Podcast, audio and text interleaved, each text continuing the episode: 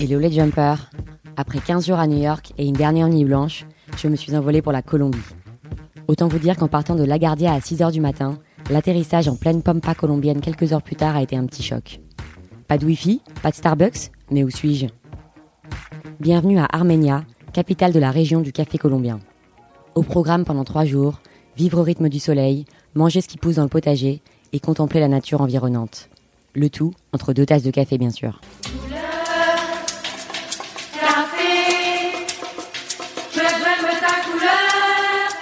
La cure de Digital Detox a vite pris fin à mon arrivée à Médéine. J'ai eu l'impression de plonger dans mon livre de géographie de terminale au chapitre sur l'urbanisation sauvage en Amérique latine. Avec ses presque 3 millions d'habitants, Médéine, c'est l'une de ces villes champignons dont les tours de béton ont poussé au milieu de la jungle. Et d'ailleurs, quand on prend le téléphérique qui relie certains quartiers, on se retrouve rapidement dans une végétation luxuriante à perte de vue. Je ne vais pas vous apprendre que Médéine, c'est aussi la ville de Pablo Escobar et des cartels de la drogue.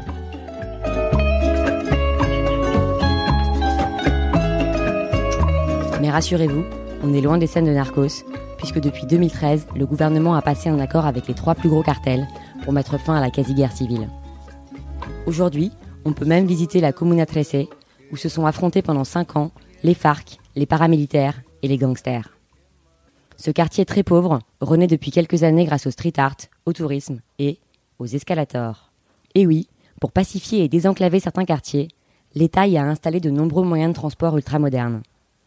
Téléphériques, escalators, métro et tramway contrastent avec des conditions de vie qu'on devine cependant plus proches des bidonvilles. A l'inverse, certains quartiers sont devenus très bobos et quand on pousse la porte des cafés du Poblado, remplis de digital nomades sur leur MacBook, on se demande si on n'est pas plutôt à Elec en Colombie.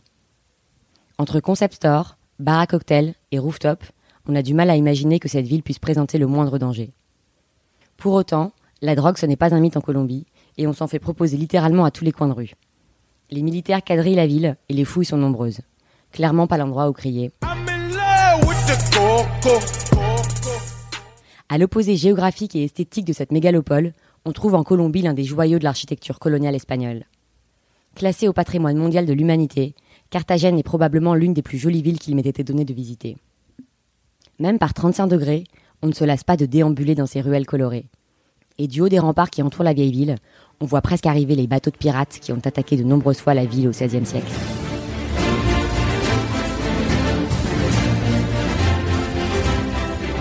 Sauf qu'aujourd'hui, on a plus de chances de se faire assommer par un selfie stick que par un coup de sabre. Car si la ville a été préservée d'un point de vue architectural, elle ne l'est pas du tourisme de masse, tout comme le reste du pays d'ailleurs. Il n'y a pas un centimètre carré pour poser sa serviette sur ce que le Lonely Planet décrit comme l'une des plus belles plages de Colombie, et on met difficilement un pied devant l'autre dans le centre de Carthagène le soir. Mais bon, c'est facile de décrier un système auquel on participe, et je sais que je ferais sans doute mieux de balayer devant ma porte.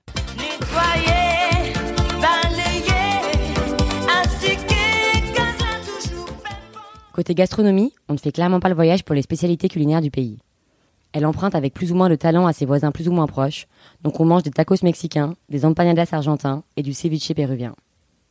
Vous pouvez toujours essayer le poulet frit local, mais on est à deux doigts de préférer le KFC, c'est vous dire.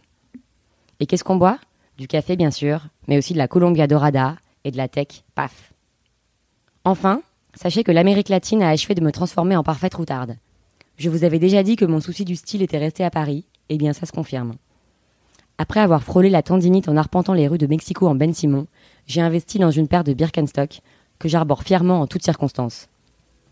Les laveries publiques sont devenues mes meilleurs amis, ainsi que les bus locaux que je n'ai pas peur de prendre toute seule pendant 6 heures avec un CD de Shakira en boucle.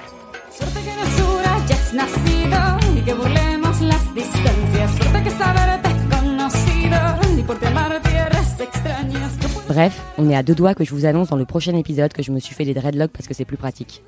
Mais non, je rigole maman. Allez, merci à tous de votre écoute et à la semaine prochaine pour de nouvelles aventures.